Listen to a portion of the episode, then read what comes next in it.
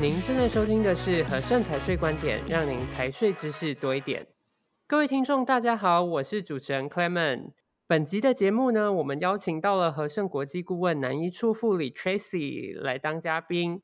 Tracy 呢，在我们的公司已经有了十年的资历了，想必有经历过非常多特殊的案件。那想问 Tracy，今天要跟听众朋友分享哪一方面的知识呢？大家好，我是 Tracy。哎，虽然在公司的资历哈是有比较长一点点，但也是代表我们公司呢是个幸福企业哦。没错，对呀、啊。不过我今天不是要介绍幸福企业，因为我怕时间可能会不够长。嗯，那今天是要跟大家介绍境外公司要怎么办理继承哦。讲到继承，嗯，我就觉得它是一个非常 冗长的过程，它需要非常花很多的时间去办理，嗯、还有很多时间去理解的、哦。嗯，在这之前呢、啊，我没有听过，就是 Gary 经理在 Podcast 有提到过，当时就是说了很多的基本的概念嘛。嗯、那想必今天 Tracy 的是进阶版吧？我是不是要认真上课才可以？对，要今天要认真上课。那其实因为继承真的有点复杂哈，所以我先就大家最常听到的英属维京群岛，也就是 BVI 公司，跟大家做分享。那通常我们在收到客户继承需求的时候啊，我们首先需要跟客户确认几个问题。那也就是第一步，要搜集客户的资料，嗯，包括说这个股东呢是什么时候过世的，那过世的地点是在台湾吗，或者是国外啊，以及他生前常居的地点是哪里？还有一个重点就是有没有立下遗嘱，是以及他的婚姻的状态，还有有哪些合法的继承人，那有几个婚生子女，又或者是不是有一些非婚生的子女啊？以上这些重点呢，都要先去跟客人理清清楚。嗯。那刚刚 Tracy 有提到一个重点是有没有立下遗嘱哦？那如果没有立下遗嘱的话呢，应该要怎么进行下一步啊？是的，其实呢，我办理过好几个案子哦，真的都刚好没有立下遗嘱诶。是，那我当时就有先问 BVI 律师说，这样没有遗嘱，我们该怎么办理这个继承？那律师就告诉我说，可以申请一份 Letter of Administration。嗯，那我们中文可以将它翻译为行政信函。那 BVI 律师会收费协助撰拟该信函，然后后续再经过 BVI 当地的法院做一个审核。整个申请时间大概是三至六个月不等的时间来办理。是哇，我在办公室呢是有听过顾问接过类似的咨询啦。因为这个时间很冗长哦，嗯、大家的那个银行账户都已经被冻结了，嗯，这种种种的不便呢、啊，一定会想要更快速的解决嘛，嗯、那时间就变成是一个很很急迫性的需求了。是的，我们呢、啊、每次接到这个继承的案件吼，都是股东骤逝。甚至都没有遗嘱的状况下，然后银行的那个账户又被冻结，就是很紧张的状况下来找我们。嗯，我们甚至遇过股东啊，已经过世超过三年喽，才来找我们办理这个继承。哇，大家是 多不想要这个遗产的继承，拖了这么久还可以办理吗？三年呢？难道继承是没有时效性的问题的吗？嗯，是的，所以当时我们接到这个 case，也特别的再去写信问 BVI 律师说，那这个超过三年还可以办吗？那 BVI 律师是回复说，是的，是可以办理的，但是必须再另外准备一份延迟继承通知书，也就叫做 affirmation of delay，来解释这个延迟的原因。嗯，但是呢，后续 BVI 公证处这边的审理啊，也有可能就会拉长审查的时间哦，所以不仅它的收费会增加。整个申请的时间可能都会拉长，是，嗯，那原本的申请时间呢，都已经要耗时三到六个月了，嗯，如果再拉长，难道要延长到一年的时间吗？我我当时有问律师，这样整个审查时间是会很长？对，律师是跟我说，其实只要看当地的法院啊，那如果是一般的案件的话，其实法官都会按照他平常的工作时程来做安排，但如果是特殊案件的话，譬如说，嗯，非婚生子女啊这些很特殊的。法官可能还需要提供更多的证明，那这可能都是会产生的一个时间成本。嗯，是很有道理哦。嗯，呃，所以我们会建议客户啊，如果是遇到继承的状况，还是应该要尽速的处理哦。嗯嗯，那除了以上提到的几点啊，听众也会想要了解说，除了需要确立呃是否有立下遗嘱之外呢，还需要准备什么样的资料呢？哦，我要感谢那个克拉门又帮我拉回主题，刚刚扯 太远了。对，这边要跟听众朋友说呢，要准备以下的资料给 BVI 律师哦。第一份文件就是死亡证明书，就是会提到死亡的时间、地点，还有死亡的原因。第二份文件就是结婚的证书，来确认这个股东的婚姻关系。第三份文件是出生证明，那以及第四份文件户籍成本。那就是为了确认这个合法继承人有哪一些。是，嗯，那刚刚 Tracy 提到的这四个呢，都是很重要的文件。嗯，但我这边有个小疑问的，就是既然都有户籍成本了，那为什么还要提交结婚证书跟出生证明啊？哦，因为我们这个文件呢是要递交到国外的。那其实国外它并没有户籍成本这个东西哦，嗯，只有在亚洲系的国家才有。哦。所以是因为各个国家的国情不同，然后文件上也会有不同的要求。是的，所以除了刚刚说的那四份文件之外呢，还要准备第五个文件：合法继承人的身份证件核实，也就是继承人的护照啊，还有身份证，要经台湾会计师或律师或民间公证人认证该证件的真实性。再来最后一项就是第六份文件：本国律师出具的律师意见书，也就是 legal opinion。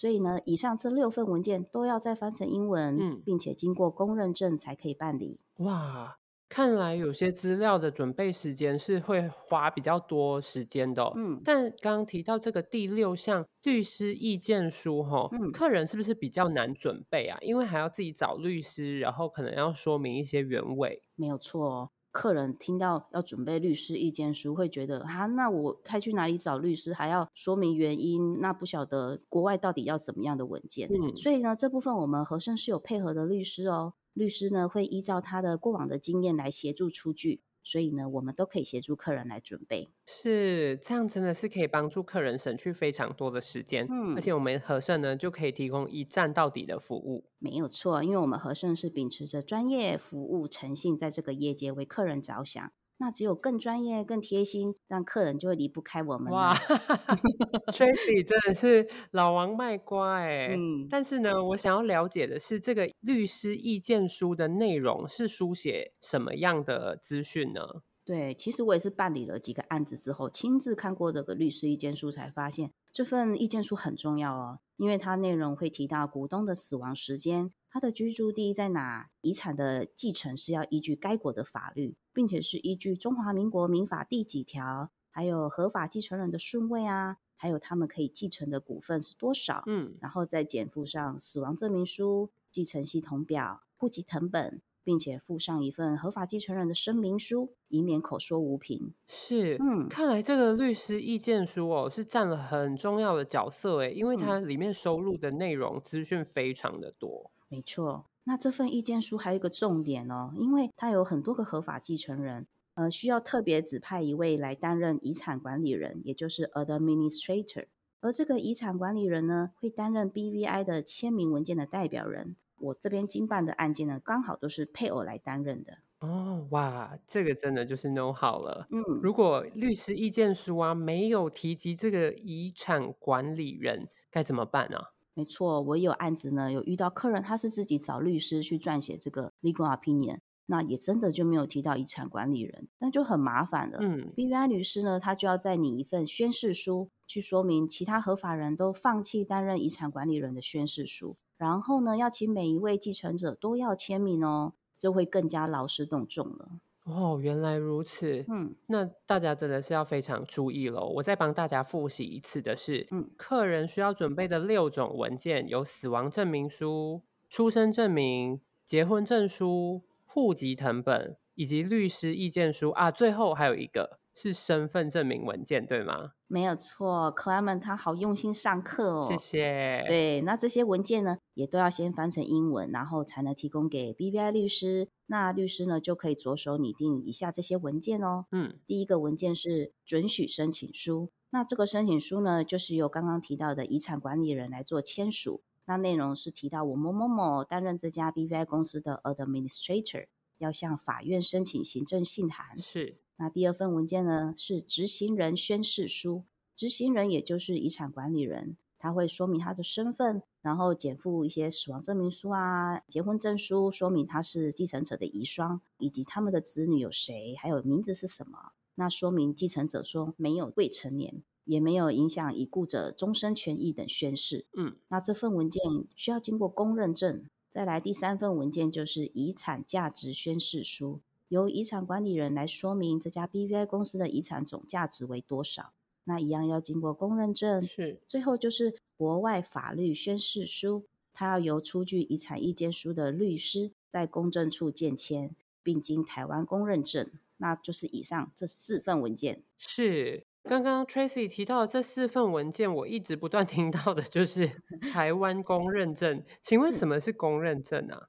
对，因为我们的文件呢是要提供到另外一个国家，那相关的文件都要经过公证单位证明该行为之做成或事实之存在，再经外交部再次的验证，这份文件才会被他国所接受。哦，了解。嗯，那这些宣誓书完成之后啊，也需要经过公认证吗？没有错哦，跟一开始的那些应备资料啊，像死亡证明书、结婚证书，还有出生证明这些，还有刚刚提到 BVI 律师出具的宣誓书，都要经过台湾公认证。哦，了解了。嗯，那这些资料都提交了之后，我们是不是就可以等待法院发出的那个行政信函了？还没有哦，在递交法院核准之前，要先将这些资料归档到 BVI 注册处，并且进行两次的登报，才能够递交法院核准。最后行政信函才会下来，那后续呢，就是注册代理人，也就是 Register Agent，这时候才可以进行股权移转给合法的继承人。是，还需要进行两次的登报，哎，嗯，继承真的是一个很繁琐的程序哦。嗯，那除了刚刚介绍的继承方法，是不是还有其他更便利的继承方式可以让听众们参考的呢？当然有啊，因为其实今天的课程主要是说和盛是专业顾问的团队。那在这边我们会建议客人可以利用以下合规的方式来取代刚刚那个整个繁琐的继承作业哦。嗯，那第一个方式可以增加有权签字人，也就是能够增加董事的人数。当已故的股东又刚好是董事，那这间公司的行使权就卡住了。所以可以透过增加董事的人数，让另外一位董事来行使股权的分配。是。那再来第二个方法，就是增加一位备位董事。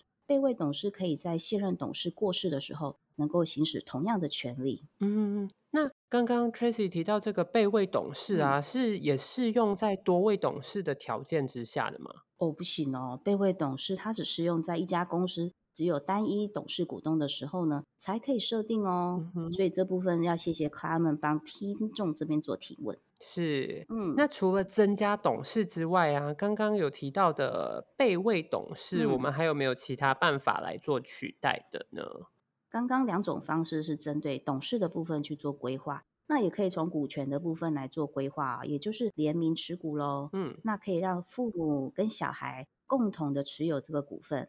在其中一位股东过世的时候，可以让其他共同持股的股东依法来拥有股权，那就不需要经过冗长的继承程序以及高额的法律费用哦。哇，这个方法很不错哎，难怪我们的客户都比较常向我们提出这样的申请。没错哦，那还有另外一个继承的方法，但是它只适用在萨摩亚地区哦，那就是设定 S 二二八指定继承人，可以将股份于身故后过户给指定的继承人。股东死亡的时候呢，只要出具经公证死亡证明的文件，特定继承人即可办理股份的过户，就可以免除繁杂的继承手续了。嗯，所以说事前的规划呢，真的是非常重要的这样就是一个像买保险的概念。对呀，对呀。